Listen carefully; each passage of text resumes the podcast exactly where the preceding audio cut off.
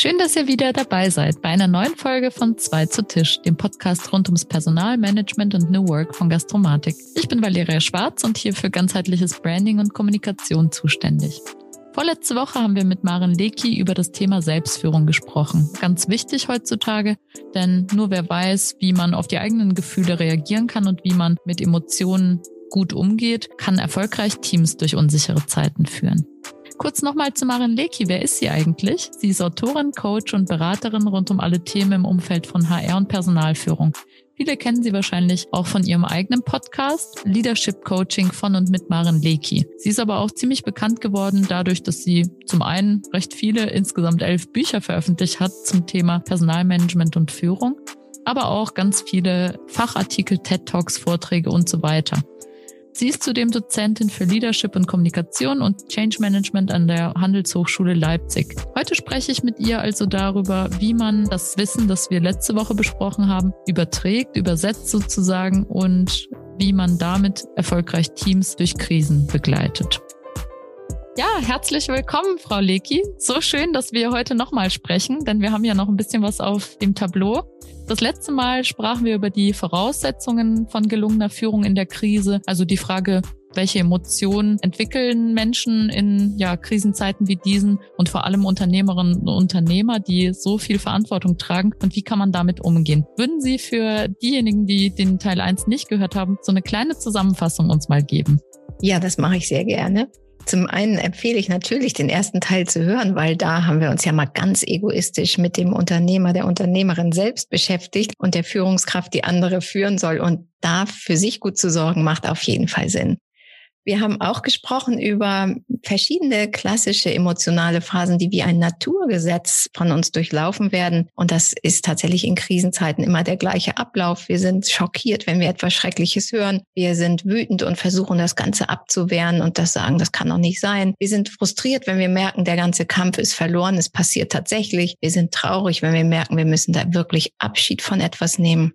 Und wir kommen dann langsam wieder aus dem Schneckenhaus zurück und sagen, okay, es muss irgendwie weitergehen, sind dann neugierig und offen für Neues, probieren alles Mögliche aus. Und dann gibt es das Happy End und eines Tages sind wir, haben wir das Neue integriert und leben dann mit der gleichen Produktivität von vorher und mit der gleichen Kraft. Das ist so das, was Menschen durchlaufen und das gilt eben für uns als Führungskräfte genauso wie für Mitarbeiter. Und hier wäre ein wichtiger Anker schon mal, sich zu überlegen, wann passt es eigentlich, dass ich meine Mitarbeiter sachlich informiere? Und da gibt es eigentlich nur zwei Phasen, wo das sinnvoll ist. Denn jemand, der wütend ist, der hört mir nicht zu.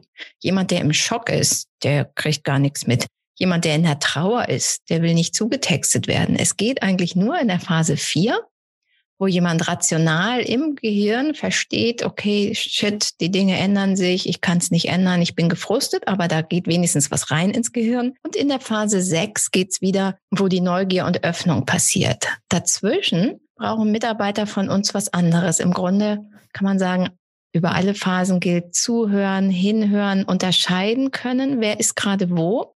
Wer ist, ist der noch frustriert oder ist er schon traurig? Ist er noch in der Trauer oder ist er schon auf dem Neugierweg? Und da muss ich die jeweils abholen. Ich muss sie in der Trauerphase trösten, ohne sie zuzutexten. Und in der Trauerphase, das finde ich nochmal ganz wichtig, damit diese Veränderungskurve schnell vorbeigeht und Menschen schnell durchkommen, wenn wir uns jetzt mal als Beispiel eine Witwe vorstellen, dann ist das überhaupt nicht sinnvoll, wenn die in der tiefsten Trauer ist, sie trösten zu wollen. Und das passiert leider im Job symbolisch. Wir hätten eine Witwe und würden der sagen, Bärbel, jetzt mal im Ernst, sei doch nicht so geknickt. Andere Mütter haben auch tolle Männer, du findest einen neuen. Oder ey, du hast doch immer gesagt, ihr kämpft jeden Sonntagabend, ob ihr Pilcher oder Tatort guckt, das musst du halt gar nicht mehr. Und Denk mal dran, wie toll das ist. Du hast jetzt ganz viel Platz im Kleiderschrank. Wie cool ist das denn? Das würden wir nie machen, mit einer Witwe so reden. Aber im Job sehen wir ganz viele Führungskräfte, die aus der Verzweiflung heraus, dass ihre Mitarbeiter so gefrustet sind, auf die einreden wie auf einen stummen, tauben Esel. Denk doch mal und eines Tages und ganz weit vorne und da geht ganz viel, will aber keiner hören. Also dieses Erkennen, Sie sprachen es ja schon an, mit den WhatsApp-Gruppen zum Beispiel im Kontakt zu bleiben. Wer ist wie drauf? Wer braucht was von mir? Das ist tatsächlich viel wichtiger. Und wenn wir uns jetzt fragen, wer braucht im Team eigentlich welche Zuwendung und wie finde ich auch das richtige Maß für jede und jeden, gibt es da auch Modelle, wie man sich dem annähern kann? Also ich weiß nicht, ob Persönlichkeitsmodelle, da gibt es sowas wie das Disk-Modell, da hilfreich sind oder ob es ganz andere ja, Strukturen oder Prozesse gibt, mit denen man sich das fragen kann. Ja, ich liebe ein Modell, mit dem wir in Trainings auch arbeiten. Das ist das sogenannte Riemann-Thomann-Kreuz. Und Riemann und Thomann sind, Herr Riemann ist schon gestorben, war ein Professor für Psychologie und ein ganz großer Forscher. Und Herr Thomann ist sein Schüler gewesen, inzwischen aber auch schon aus dem Schüleralter heraus. Und die haben uns beigebracht ein Modell, das nennt sich das Riemann-Thomann-Kreuz und das unterscheidet uns in vier Grundstrebungen, die jeder von uns in sich hat, aber mit unterschiedlicher Stärke ausgeprägt. Und da sind tatsächlich richtig gute Hinweise drin, wie man den einen und den anderen mitnimmt. Und zwar unterscheidet man erstmal links und rechts, wenn wir ein Kreuz malen würden. Auf der linken und rechten Seite stehen Nähe und Distanz. Der eine, und das kennen wir ja alle aus unseren Teams, möchte gerne kuscheln. Der möchte immer auf den Arm. Der möchte über seine kranke Katze sprechen. Der möchte dreimal in der Woche angerufen werden. Der möchte gerne sich persönlich mit uns treffen. Der mag gerne gute Atmosphäre. Der mag Harmonie der möchte fühlen, dass zwischen uns, also Führungskraft und ihm oder ihr als Mitarbeiter, alles gut ist. Und um dieses zu fühlen, muss der tatsächlich Nähe haben, weil er es ohne Nähe nicht feststellen kann. Den nur auf Distanz zum Beispiel mit E-Mails zu führen oder mit Newslettern abzuspeisen und zu sagen, ihr hört von uns, wenn es vorbei ist, würde ihm nicht gerecht werden. Der Distanztyp hingegen sagt, komm, schick mir, wenn es was Neues gibt per E-Mail, reicht mir völlig. Ich muss hier nicht kuscheln. Ich will auch keinen sehen. Der Distanzmensch braucht Autonomie. Der braucht Freiheit. Der braucht eine ganz lange Leine.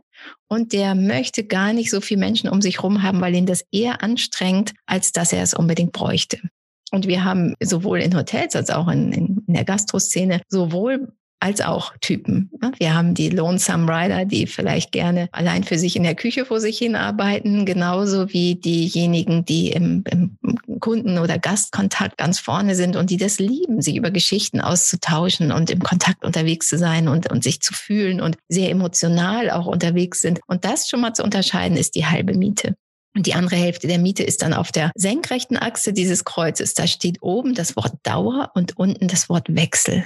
Und die einen von uns, das sind die, für die diese Krise richtig schwer ist und auch Veränderungen schwer sind, sind die Dauertypen. Das sind die, die sagen, ich brauche Beständigkeit, Verlässlichkeit, klare Regeln, schwarz und weiß, ja und nein. Ich muss wissen, wann es zu Ende ist. Ich brauche Planbarkeit. Ich brauche einen festen Horizont. Ich kann nicht wie so eine kleine Walnussschale auf dem Meer umherdümpeln. Ich brauche festen Boden unter den Füßen. Das sind die, die im Moment mehr Angst haben und wo diese Kurve deutlich länger dauert und auch deutlich stärkere Ausprägung hat. Weil ja, Veränderungen in dieser Form und Krisen sind für Dauermenschen, die gerne alles im Blick haben und wissen, wie es weitergeht morgen, ganz schwer auszuhalten. Das sind die Mitarbeiter, denen ich leider nicht sagen kann, wann die Kurzarbeit endet, denen ich leider nicht sagen kann, ob ich sie nachher alle noch brauchen und einsetzen kann. Das sind die, die es hassen, wenn ich sage, ey, ich weiß es auch nicht besser. Tut mir leid, im Moment habe ich keine Antwort für dich. Finden die ganz schwer auszuhalten die brauchen dann, wenn Sie sich jetzt vorstellen, in, der, in dem Kreuz oben links entsteht ja dann ein Quadrant aus Nähe und Dauer. Die muss ich ganz intensiv abholen, sehr persönlich, immer wieder darauf eingehen und auch über deren persönliche Belange sehr intensiv sprechen. Und unten stehen dann die Wechseltypen. Das sind die, die auch in so Krisen sagen, hey, jede Krise ist eine Chance, cool, dass sich was dreht es bewegt sich was, die Welt verändert sich und ich bin in der ersten Reihe dabei. Wechselmenschen sind kreativ, sie sind neugierig, sie sind äh, eher so drauf, dass sie sagen, wie ein Schmetterling eigentlich, der von Blüte zu Blüte fliegt, weil er sagt, die Welt ist so bunt, es gibt so viel zu erleben. Ja, bin ich morgen vielleicht nicht mehr hier, mache ich vielleicht doch meinen Surflehrerschein oder ja, dann ziehe ich weiter irgendwo hin in die Welt, wo es auch tolle Hotels gibt und dann arbeite ich eben in Singapur und nicht mehr in Hamburg. Also das sind Menschen, die eher die Veränderung umarmen und die, wenn sie jetzt gepaart sind mit Nähetypen, dann brauchen sie von uns Inspiration und gemeinsames Rumspinnen über die Zukunft und so, ja, so Träume und, und großes Denken. Wenn das gepaart ist, der Wechsel mit dem Distanzfeld, dann haben wir eher Menschen, die sowieso auf dem Sprung sind und ganz schwer zu halten sind, weil für die müsste sich irgendwie ja, die müssten den Nutzen für sich erkennen. Die ziehen eher weiter, weil sie durch die Distanzneigung in sich vielleicht auch gar nicht so fest gebunden sind an das Team. Die sind relativ schwer einzufangen. Ich glaube, so viele sind aber in dem kundenorientierten Gastgewerbe nicht unterwegs, würde ich vermuten. Aber wenn ja, werden sie sofort erkennen. Und das ist tatsächlich sehr schön. Wir wissen aus der Motivationsforschung, wenn ich Menschen da abhole, wo sie stehen und eben jeden so behandle, wie er es braucht, dann bin ich perfekt auf dem Motivationspfad unterwegs. Aber texte ich den Falschen zu und denk so, und den lade ich nochmal extra ein mit Teelicht und Kräutertee und macht noch ein Duftlämpchen an und alles schön und er ist eigentlich Distanztyp und verdreht nur die Augen und sagt, boah, wann komme ich hier raus? Dann ist es leider verlorene Liebesmüh. Andersrum für den Nähetyp, da geht das Herz auf. Also das zu unterscheiden, da wird jeder, der es jetzt hört, wird sofort seine eigenen engsten Kollegen eingruppieren und sich selber eben auch erkannt haben. Und die große Kunst ist beim Führen, dass wir wohnen ja selber in einem Quadranten, wo wir die mehr, meisten Punkte haben. Und aus dem heraus handeln wir. Und wenn wir selber, sagen wir mal, wir sind Wechsel und Distanz, dann haben wir überhaupt keine Lust, Nähe Menschen zu beglücken, weil wir das, das, weil wir denken, nee, ich brauche das nicht, dann brauchen die anderen das bestimmt auch nicht. Und das zu erkennen, ich muss andere da abholen, wo die stehen und nicht mit den Rezepten, die ich habe, da wo ich stehe. Das ist echt gelungene Führung, wenn man das hinkriegt. Muss man eine Weile üben. Ja, ich muss natürlich direkt auch an unser Team denken. Wir mit Gastromatik haben natürlich auch sehr unterschiedliche Charaktere hier im Team. Also ich will nicht in Stereotype verfallen, aber die Techies und Entwicklerinnen ja. und Entwickler, die haben ganz andere Vorstellungen und Erwartungen daran, wie geführt wird oder wie zusammengearbeitet wird. Mhm. Das ist mhm. schon ganz interessant. Und dann mhm. gibt es die Kreativschaffenden oder die, die eben mehrfach im Kundenaustausch sind, die dann doch andere Bedürfnisse haben. Also ganz spannend da auch die Dynamiken zu sehen. Und wir sind in der glücklichen Lage, dass wir natürlich eine HR-Abteilung haben. Wir lösen das übrigens auf mit Human Rocket Science. Also wir wollen nie von Ressourcen sprechen, weil wir genau diesen Ansatz fahren, zu sagen, wir gucken ganz individuell.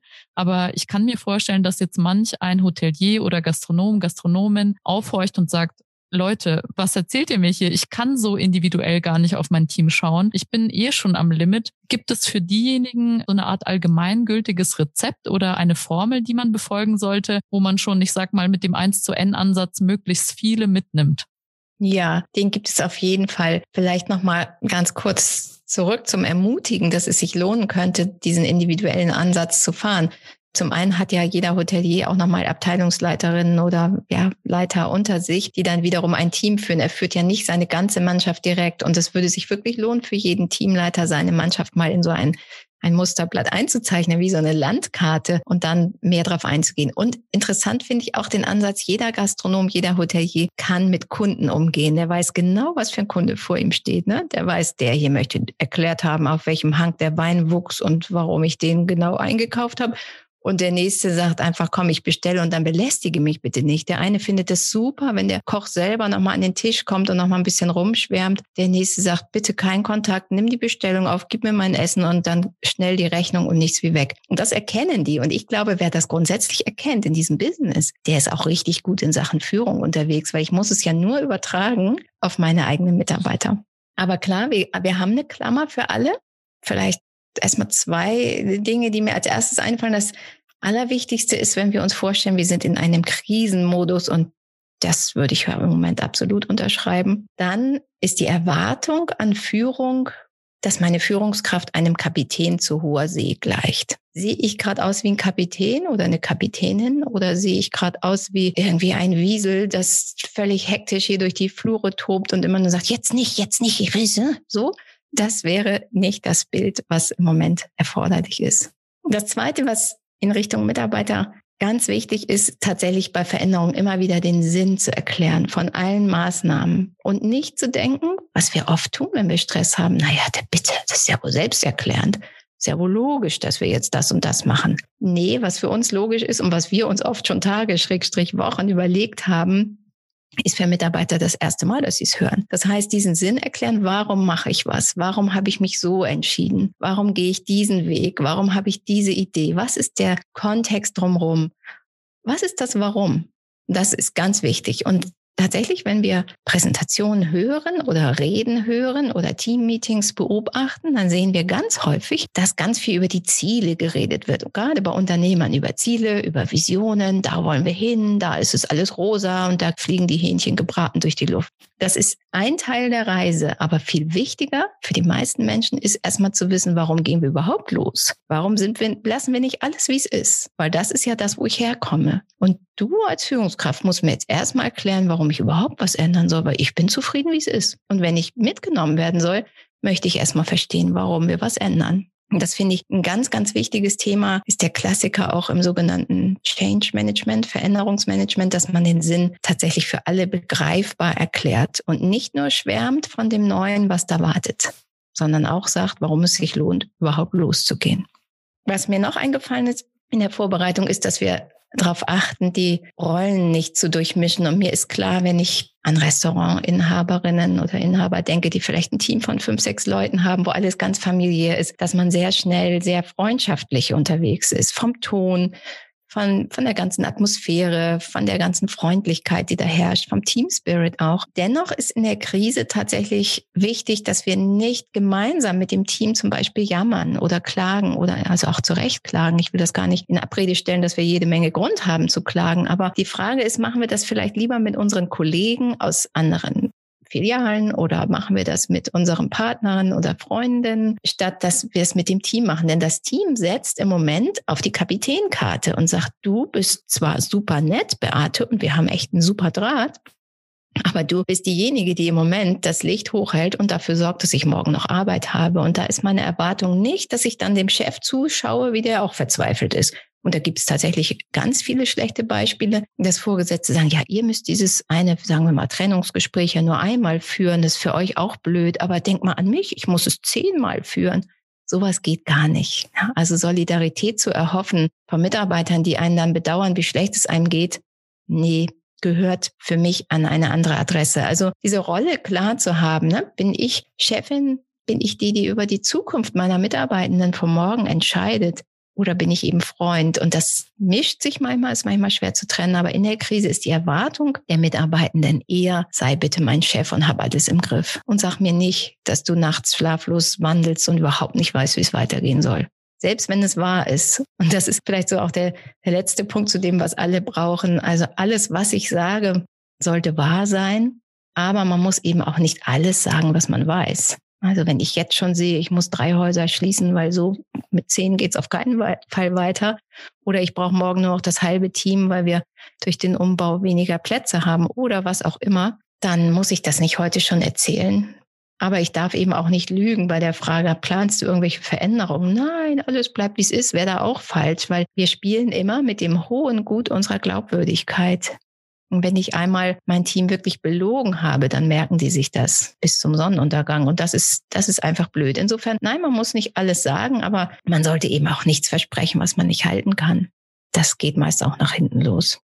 Ja, absolut. Ich bin jetzt schon sehr ins Nachdenken gekommen, weil einerseits ja vielfach auch so im Umfeld vom neuen Arbeiten gefordert wird, ja, wir müssen authentisch sein, wir müssen unsere Emotionen zeigen. Ich glaube, die neuen Narrative haben neulich getitelt, äh, fühlen ist das neue Führen. Mhm. Aber in der Krise werden solche Konzepte auch mit psychologischer Evidenz einfach relativ. Ja. Und das bringt mich schon äh, zum Nachdenken, weil ich mich frage, ja, was, was bringt eigentlich all das Reden um flache Hierarchien und alternative Führungskonzepte, wenn wir in solchen Situationen Situationen dann doch in alte Muster, sage ich mal, verfallen oder auf alte Maschen zurückgreifen. Wie würdest du das einordnen? Also beißt sich das, widerspricht sich das komplett oder müssen wir uns einfach damit abfinden, dass in der Krise dann doch diese starke Figur des Kapitäns, wie du sie gezeichnet hast, der Kapitänin, wir sind ja bewusst da auch nicht stereotyp unterwegs, aber ja, wie, wie, wie verhält sich das miteinander? Das sind leider noch die archetypischen Bilder von Führung, die einfach so fest durch Filme, durch Märchen, durch Bücher, durch äh, Geschichten und Beispiele aus Politik und Wirtschaft in uns eingegraben sind, auch medial immer weiter verstärkt.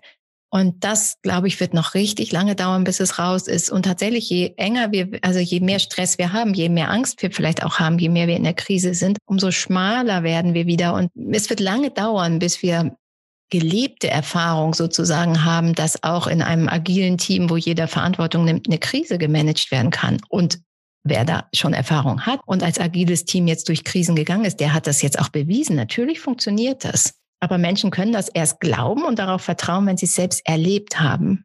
wenn ich nur höre, ah, so, ihr macht das agil, aha, okay, Stand-up, Daily, Stand-up, mm, super, ja, und mit Scrum, mm, ja, toll. Das ist für mich so abstrakt und so weit weg.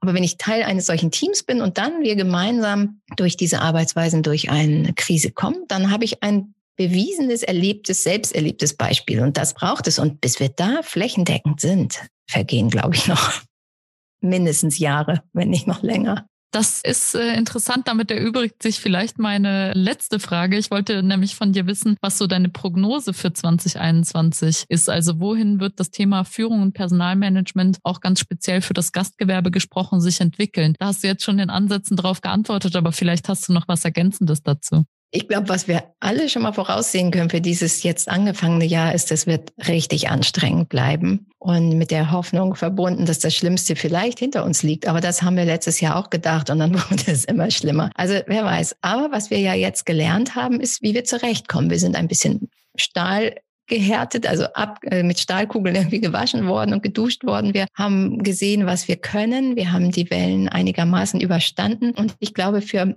fürs HR-Business wird es immer wichtiger sein, Führungskräfte genau auf diesem Weg zu bestärken und zu unterstützen und all das mehr anzubieten, ja, in Richtung Beratung, zum Beispiel bei Change Management zu erklären, guck dir dein Team nochmal an, wo kannst du individueller vielleicht agieren oder was brauchst du jetzt in der Krise oder lass uns nochmal die Präsentation durchgehen, die morgen vor dem ganzen Haus gehalten wird über unsere Zukunft. Ist die glaubwürdig? Ist die authentisch? Da mehr ein Berater der Führungskraft zu werden, ist, glaube ich, das HR-Business von morgen diese ganze Expertise, die wir rund um das Thema Mensch und Psyche gesammelt haben, ja, business-tauglich rüberzubringen und damit alle zusammenzuhalten. Denn das ist, glaube ich, diese Hashtag zusammen ist, das finde ich schon sehr berührend. Wir schaffen das alle nur, wenn wir wirklich eng zusammenrücken, ne? wie so eine Schafherde, wo der Hütehund dauernd drumherum läuft, damit wir alle zusammenbleiben. Und das wäre ja auch ein schönes Bild, wenn uns das gelingt nicht so viele zu verlieren. Was du da beschreibst, ist total evident, gerade auch im Gastgewerbe. Das passiert gerade ganz viel, dass sich Menschen vernetzen, auch auf unterschiedlichsten ja, medialen Plattformen. Das jüngste ist wahrscheinlich Clubhouse. Den Hype hat der eine oder andere oder die eine oder andere sicher mitbekommen. Da wird sich wirklich sehr offen über genau diese Fragen ausgetauscht und auch die Perspektive muss eigentlich auch jemand, der vom Herzen vielleicht einfach nur Gastgeber ist oder einen Hang zu irgendwie Prozessen, Strukturen, Buchhaltung hat, was auch schon nicht so häufig ist, aber muss derjenige jetzt auch noch eine richtige Expertise in Führung und HR aufbauen. Und ich glaube, da kommt das Gastgewerbe nicht drum rum. Da gibt es bestimmt auch Unterschiede zwischen Hotellerie und Gastronomie, weil da nochmal andere Strukturen und auch Historien eine Rolle spielen. Aber das sind so Themen, die ploppen immer wieder auf und natürlich auch mit diesem Buzzword der, des Fachkräftemangels. Ja. Das hat sich vielleicht jetzt für den Moment ein bisschen relativiert, weil nicht so viel Business da ist. Aber das wird uns nochmal aus meiner Perspektive einholen. Und jetzt orientieren sich die Leute gerade und wandern in Branchen ab. Und ich glaube, da muss man wirklich viel Aufholarbeit am Ende des Tages leisten, wenn es wieder richtig losgeht, wenn die Läden wieder öffnen können, wenn die Hotels wieder ihre Gäste empfangen, sich da nachhaltig aufzustellen. Das glaube ich auch, ja. Und den Menschen zu halten, die wir gut finden und die toll in unser Team passen. Der größte Magnet ist gute Führung. Das lässt sich immer wieder sagen. Natürlich muss der Lohn stimmen, klar. Also Gerechtigkeit ist auch ein wichtiger Trigger, aber ich gehe nicht so schnell weg, um woanders mehr zu verdienen. Es sei denn, mir wird woanders das Doppelte geboten. Klar, dann ist jeder in Versuchung. Aber der größte Magnet ist tatsächlich Team Spirit und die Führungskraft. Ja, es lohnt sich da zu investieren, ganz sicher. Ja, das würde ich sagen, ist auch ein gutes Schlusswort. Und ich hoffe, das nehmen sich manche zu Herzen, die es hören, die vielleicht sagen, ah ja, ich habe erkannt, bei mir ist da ein kleines Defizit, vielleicht auch ein großes. Ich danke Ihnen von Herzen, dass Sie sich die Zeit genommen haben und mit uns das Thema so ausführlich besprochen. Ich hoffe, den Zuhörenden hat es gefallen und hat auch Mehrwert geboten. Und wer da Anregungen hat oder eine Idee, wie man das Thema noch vertiefen kann oder in welche Richtung, da gibt es ja durchaus Sachen, die man jetzt rausgreifen kann. Schreibt uns eine Mail und wenn es euch gefallen hat, bewertet gerne auch den Podcast. Ich freue mich, wenn ihr bald wieder dabei seid und wenn ich Sie auch bald nochmal höre oder sehe, Frau Lecki. Ich danke Ihnen, Frau Schwarz, für das schöne Gespräch und alles Gute für alle da draußen.